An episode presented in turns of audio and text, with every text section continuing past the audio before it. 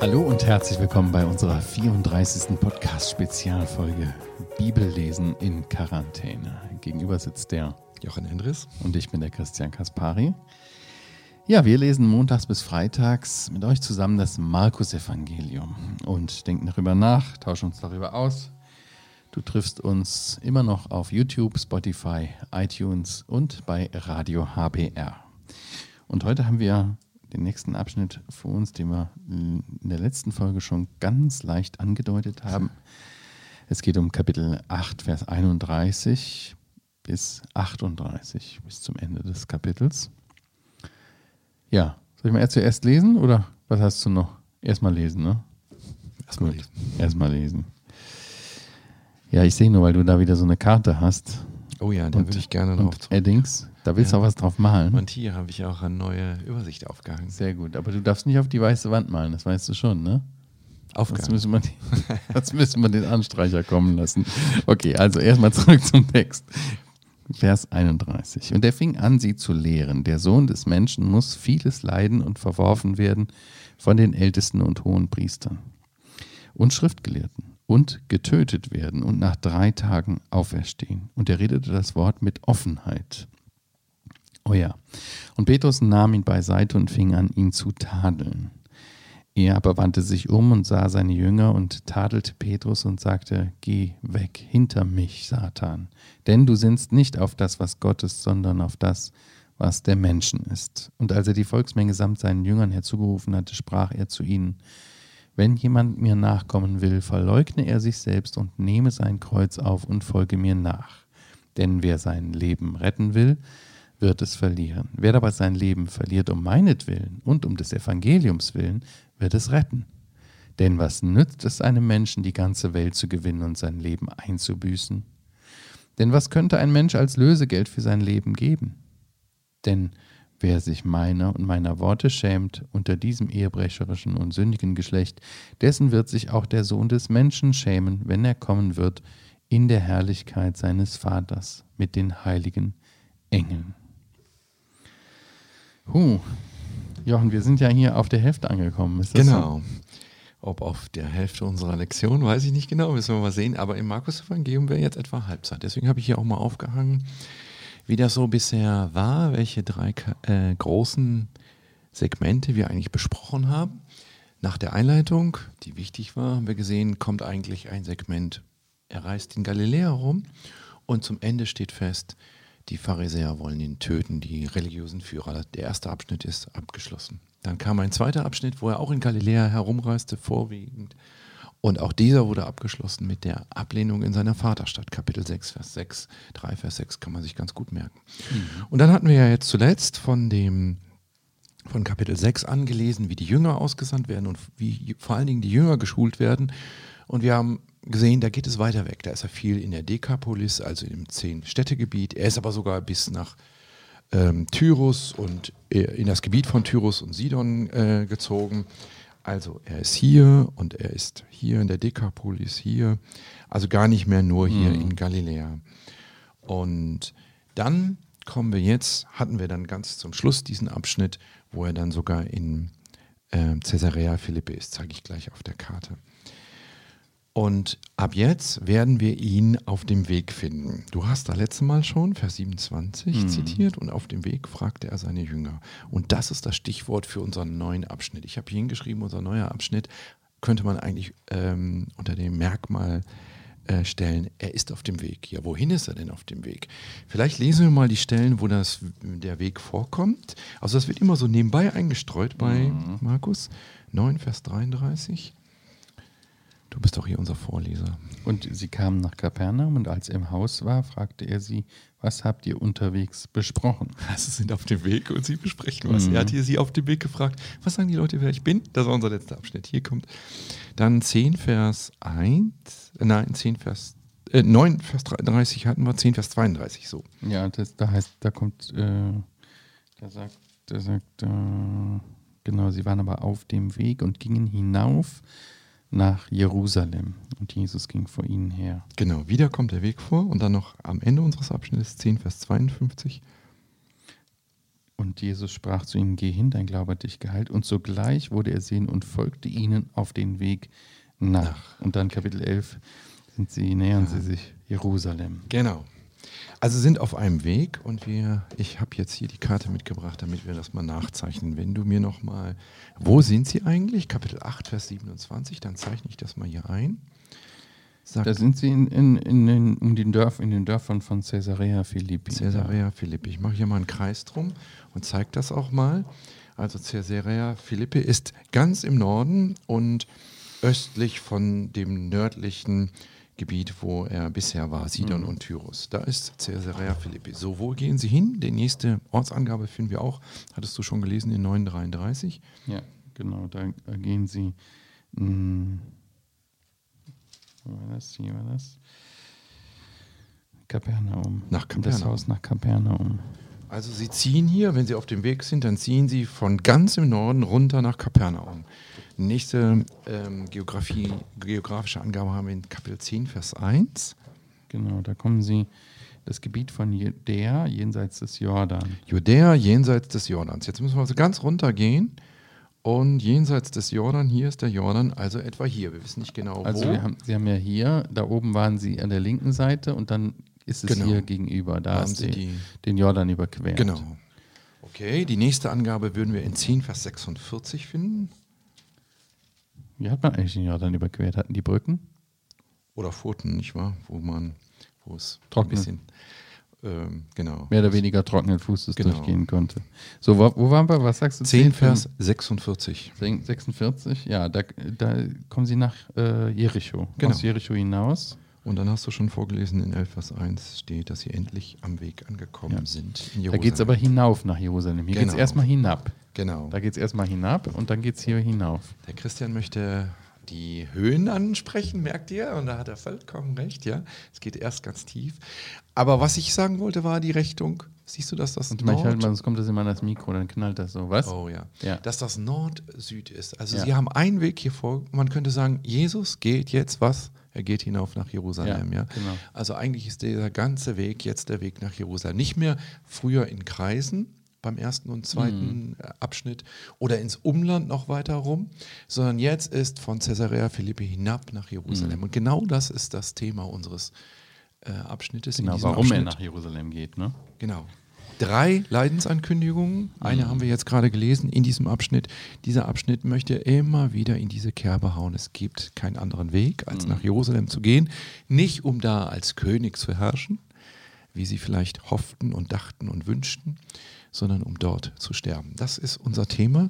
Also wenn wir sagten, unser erster Abschnitt endet damit, dass er sagt, wer Jesus ist, dass er der Sohn Gottes und der Messias ist, dann fängt unser zweiter Abschnitt im Markus-Evangelium, die zweite Hälfte damit an. Halbzeit hast du gesagt.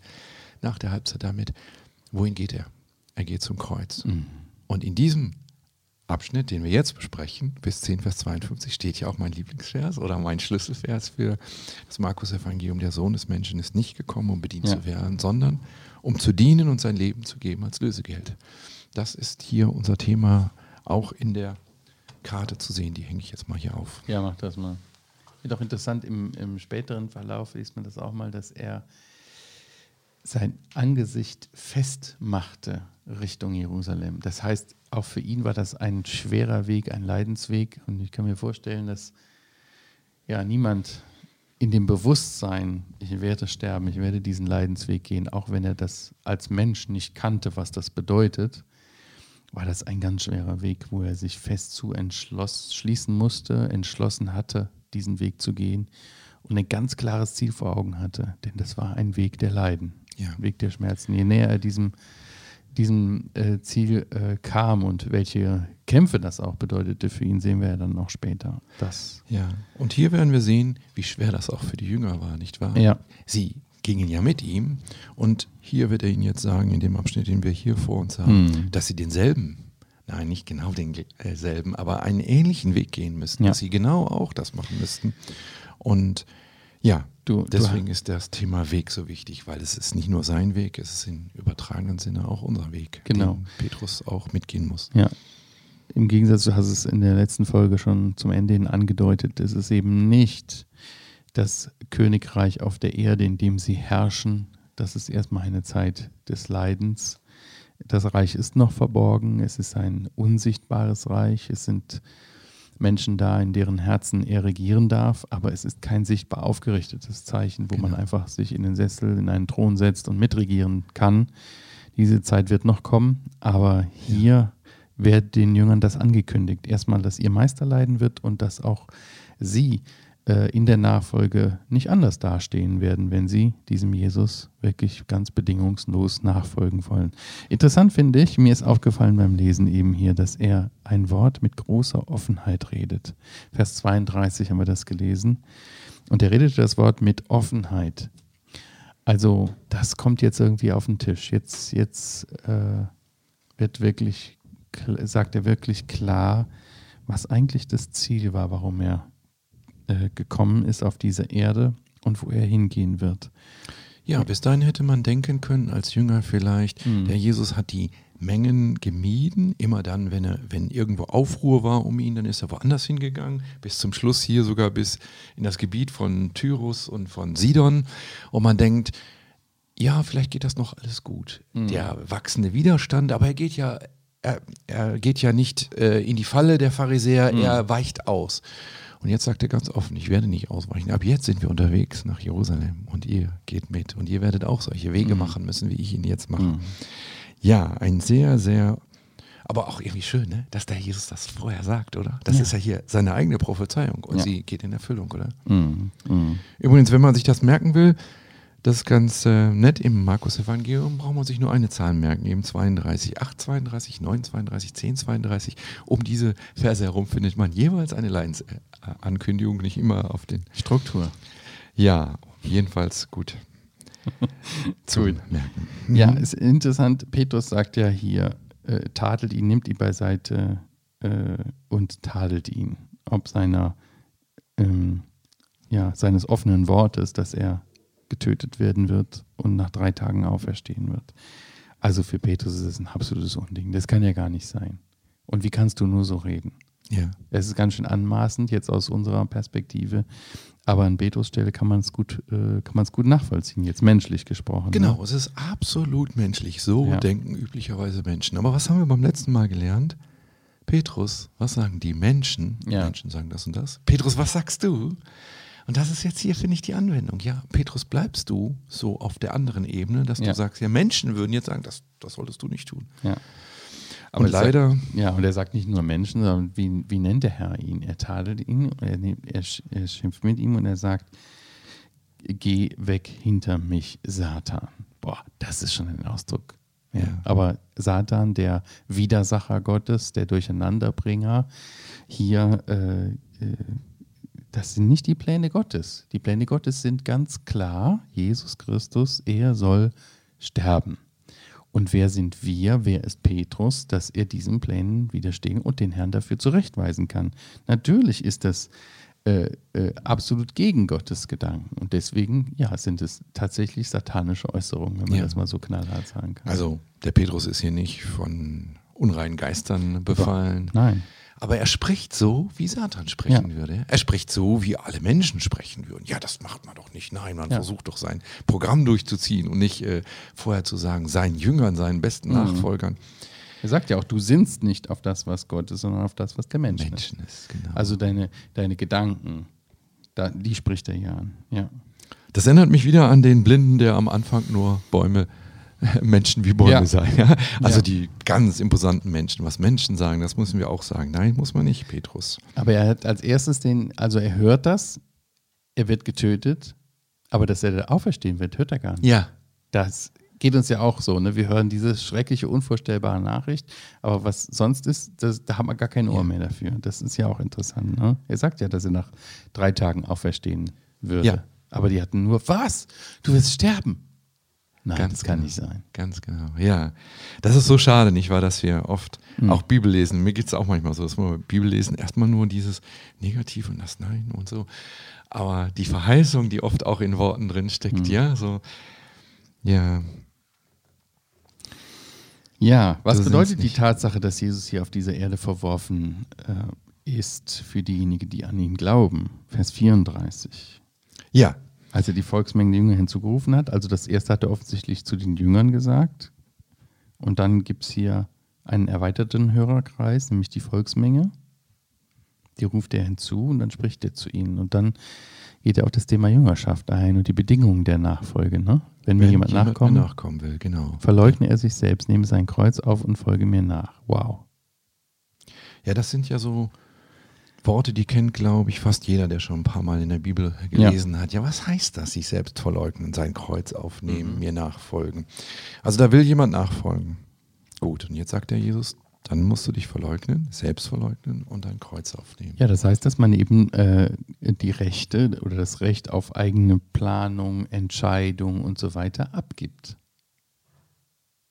Ich bin doch mein eigener Herr. Ich kann doch machen, was ich will, oder? Ja, aber wenn du Jesus folgen willst, eben nicht mehr. Aber es geht doch um, dass mir gut geht, ja?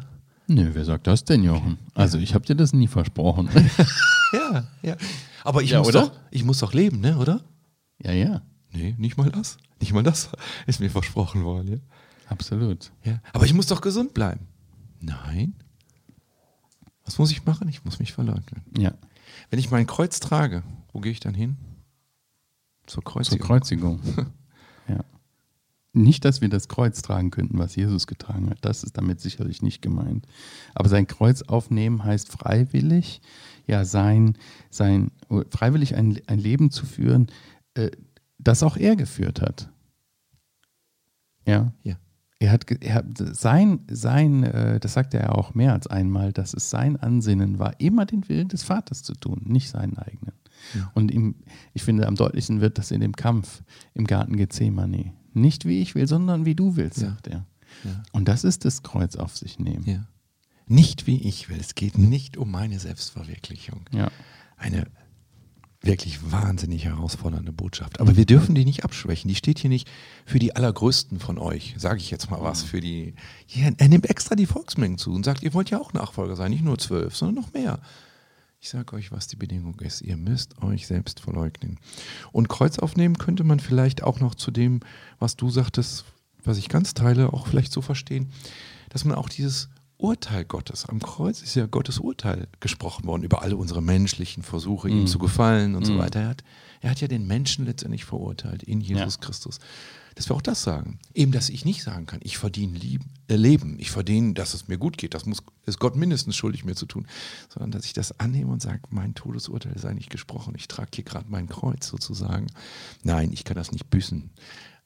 Insofern ist es, wie du auch schon sagtest, ja. etwas Besonderes, was der Herr getan hat. Aber dass wir in diesem Sinne leben, eigentlich habe ich, wenn ich vor Gott trete und mhm. sage, gib mir, was ich verdiene, was müsste das dann sein? Der Tod, ja. Mhm. Ich habe mir das mal aufgeschrieben, was das auch für die Jünger äh, bedeuten sollte, das Kreuz auf sich nehmen und was wir dann ja auch in ihrem weiteren Leben sehen. Der Widerstand derer, die man liebt. Ja. Die Verachtung der Welt das Verlassen von Familie, Haus, Land und den Bequemlichkeiten des Lebens, vollständige Abhängigkeit von Gott, Gehorsam gegenüber der Führung des Geistes Gottes, des Heiligen Geistes, Verkündigung einer unbeliebten Botschaft. Boah, was haben die für einen Widerstand erlebt, die Jünger, ja. wenn wir das in der Apostelgeschichte Sofort, sehen? Sofort, von Anfang an. Ja, ein Weg der Einsamkeit. Sie alle sind den Märtyrertod gestorben. Ja organisierter Angriff von etablierten religiösen Autoritäten. Genauso wie der Herr das erlebt hat, haben auch sie das erfahren. Leiden um der Gerechtigkeit willen, böse Nachrede und Schmach. Das Leben für andere hingeben, gegenüber dem Ich und der Welt abgestorben zu sein und so weiter. Schön, ja. Genau. Also das ist wirklich eine... also ich finde das auch interessant von dem Gedanken her, dass der Jesus sagt, äh, man soll vorher die Kosten überschlagen, wenn man in die Nachfolge eintritt. Wenn man sagt, ja, ich will dieser, diesem Jesus Christus folgen, er soll mein Herr sein und diese Lebenswende. Das, das überblickt man sicherlich nicht am Anfang. Aber doch ist es gut, nicht nur einfach zu sagen, ja, komm zu Jesus und alles wird gut, sondern ja. zu sagen, du, wenn du diesem Jesus Christus nachfolgen willst, bedeutet das eine Selbstaufgabe. Ja. Nicht mehr dir selbst zu leben, sondern Christus der sein Leben für dich gegeben hat. Und ich finde, Das haben wir so vorbereitet gefunden in diesem Mhm. Markus-Evangelium. Ne? Johannes der Täufer, wir haben darüber gesprochen, wie der Herodes ihn umbringt und Ja. wie die Jünger ihn begraben müssen, ihnen nochmal klar wird, ja, so geht das einem, ja. Und wie der Jesus Nachfolger von Johannes dem Täufer ist. Und Sie sind jetzt Nachfolger von Jesus und so wird es enden. Ja, ich glaube auch, viel zu oft sagen wir, ach, du möchtest doch bestimmt nicht in die Hölle kommen, dann sei doch so nett und äh, sag ja zu Jesus. Das Sprich ein Gebet nach. Genau. Das ist nicht die Botschaft hier. Ist die Nein. Botschaft, wirklich überlegt euch das. Gebt euer Selbst auf. Und wer sein Leben retten will, der wird es verlieren. Ja. Wer aber sein Leben verliert, um meinetwillen und um das Evangelium. Das ist sicherlich keine Aufforderung zum Selbstmord hier. Absolut nicht. Aber ich habe man ja falsch verstehen. ich hab mir auch einen Satz aufgeschrieben. Der lautet zu Vers 35. Wer hier dem Ich nachjagt, verliert in der Ewigkeit alles. Anders ausgedrückt, diesen Vers. Ja? Wenn du hier sagst, Selbstverwirklichung ist mein, das ist mein Motto. Und für wie viele Menschen trifft das zu? Mhm. Dann verlierst du in der Ewigkeit alles. Ja. Weshalb ist es vernünftig, unser Leben in der Nachfolge Jesu zu verlieren? Ja, weil der, der Jesus macht hier wirklich vernünftige Schlussfolgerungen. Ne? Er Ja. macht hier Wenn-Dann-Sätze sozusagen. Ja. Wenn du das machst, passiert das. Jetzt überleg das, ja. Weil wer ja alles hat, aber seine Seele für die Ewigkeit verliert, der hat alles verloren. Alles ja? verloren, ja. Ein Vers 36, oder? Was nutzt es dir? Mhm. Stell dir vor, du hast hier 80, 90, 100 Jahre in Selbstverwirklichung gelebt. Was würde das bedeuten, wenn du danach eine Ewigkeit den Mangel empfinden würdest? Und so wird es sein. Von daher ist das sehr vernünftig. Absolut. Nachvollziehbar. Ja, Kann man später nochmal überlegen? Später sagen, ja, jetzt leuchtet es Nee. mir ein. Vers 37. Was würde ein Mensch als Lösegeld für sein Leben gelten? Er kann es nicht mehr geben. Du kannst nur jetzt im Selbstverzicht leben. Dein, Hm. Dich selbst verleugnen, dein Kreuz auf sich nehmen. Später geht das nicht mehr. im- in Vers 38, da lenkt der Herr Jesus hier die Aufmerksamkeit seiner Jünger so auf den Zeitpunkt, wenn das Reich Gottes sichtbar kommen wird. Mhm. Er sagt ja, äh, denn wer sich meiner und meiner Worte schämt, unter diesem ehebrecherischen, Geschle sündigen Geschlecht, dessen wird sich auch der Sohn des Menschen schämen, wenn er kommt. Wenn er kommen wird in Herrlichkeit seines Vaters mit den heiligen Engeln. Da gibt es schon einen kleinen Ausblick. Später dann, im Kapitel 9, haben wir noch einen tieferen Ausblick, aber da greifen wir jetzt nicht vorweg. Das kommt in der nächsten Folge. Aber wie wird es sein, wenn Jesus, der, der Sohn des Menschen, hier dann in seinem ganzen Glanz als König erscheinen wird? Naja, dann wird sich zeigen, wer hat sich zu ihm hier auf Erden bekannt. Ja. Den wird er auch bekennen vor dem Vater. Wer hat sich davor gedrückt und ihn nicht bekannt, den wird er verleugnen. Wird er sagen, "Puh, ich kenne dich nicht. Ja. Und dieses Bekennen heißt nicht nur einfach ein Gebet nachsprechen, sagtest du eben, oder Ja. irgendein Bekenntnis haben, was ich so äußerlich trage. Ich Mhm. bin hier ein solcher Christ oder so, sondern das Bekennen nochmal, dieses Ganze wird eingeleitet. Ich gehe jetzt zum Kreuz und ihr müsst auch euer Kreuz aufnehmen. Das heißt Bekennen. Ja. Äh, das meint er Hier damit. kommt dieser Begriff Schämen drin vor, ne? Äh, des Ja. Sohnes Schämen. Eigentlich ist es ja völlig irrational, wenn ein Geschöpf äh, sich seines Schöpfers schämt oder ein Sünder seines Erlösers. Ja. Oder? Aber wenn jemand es. nackt am Kreuz hängt, die Römer spotten, wo sind denn deine Freunde? Dann kann man sich vorstellen, dass die Jünger weglaufen und Alle sagen, flohen. ich möchte hier nicht zu seinen Freunden gezählt werden. Das, das ist mitunter so. Es Ja. gibt auch in unserem Leben vielleicht nicht solche krassen Momente, aber Momente, wo wir wirklich versucht sind, uns zu schämen, zu sagen, ich sage jetzt mal besser nicht, dass ich zu diesem Jesus gehöre, oder? Also ich habe das schon erlebt Ja. in meinem Leben. Oder? Und wo man Da denke ich auch mit Scham dran zurück. Aber wie gut, dass er das auch vergibt, wenn man das Ja. bekennt. Ne? Ja, das ist ja auch schön hier. Ne? Ja. Ich meine, man sieht hier einen Petrus, der sagt, Ja. du bist der Christus. Man sieht einen, der sagt, das tust du besser nicht und der dann Satan genannt wird. Und man sieht auch wieder Gutes bei ihm. Im nächsten Kapitel werden wir wieder was finden, wo man sagt, naja, Petrus war auch nicht so die klügste Bemerkung, die du da gemacht hast, oder? Und Es ist ein Spiegelbild. Du hast es schon öfters gesagt, ne, dass Petrus ja hier dem Markus wahrscheinlich ziemlich viele Ja. Infos gegeben hat. Der hat nicht dafür gesorgt, dass das hier drin nicht ko- vorkommt, Genau. sondern dass es vorkommt. Und das finde ich auch großartig von Großartig, ihm. ja. Das ist wirklich, er hat gelernt, sich selbst zu verleugnen. Sonst hätte er gesagt, Markus schreibt das nicht, oder? Warum? Ja, genau. Warum möchte der Herr Jesus, dass wir, dass der, Gläub, dass der Gläubige sich öffentlich zu ihm stellt? Also, das ist ja etwas, was der Jesus hier ausdrücklich möchte. Tja, wie hätten du und ich sonst von Jesus gehört? wenn das ein Geheimwissen wäre, wenn das so unter der Hand weitergegeben würde. Ja, wir sind ja die, die Stellvertreter. Wir bitten an Christi Stadt, lasst euch versöhnen mit Gott. Das ist unsere Aufgabe hier auf der Erde.